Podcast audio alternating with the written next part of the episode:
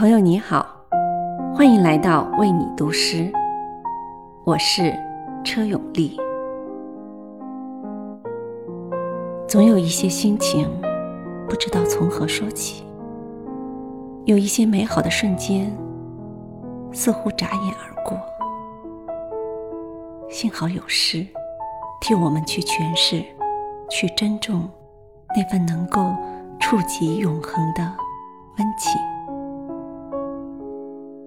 今晚，我想为你读一首日本诗人古川俊太郎的作品《致虚空》。在无数个读诗的夜里，希望你我还会记得初次邂逅诗歌时的喜悦与悸动。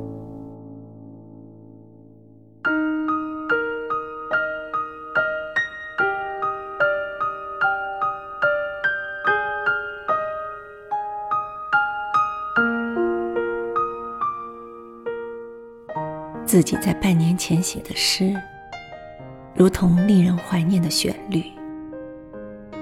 从那时到现在，每天都发生着各种各样的事。我的确置身于此活着，但诗却仿佛把发生过的事抛向了虚空。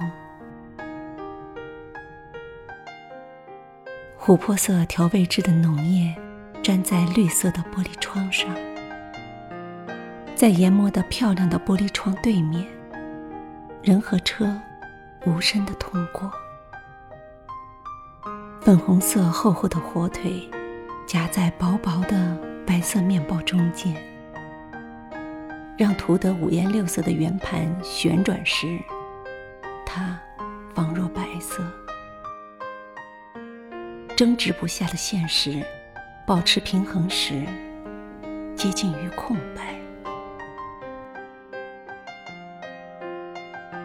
我经历过若干次这样的瞬间，于是边喝咖啡或啤酒，独自像爱德华·利尔的打油诗里出现的帕尔玛妇人，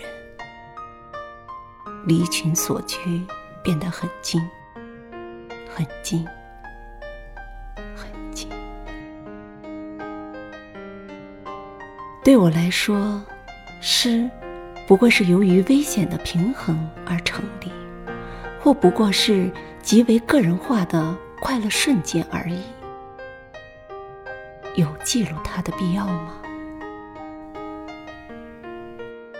然而，我却在酒店的咖啡馆奋笔疾书。在昆德拉著作的封皮背面，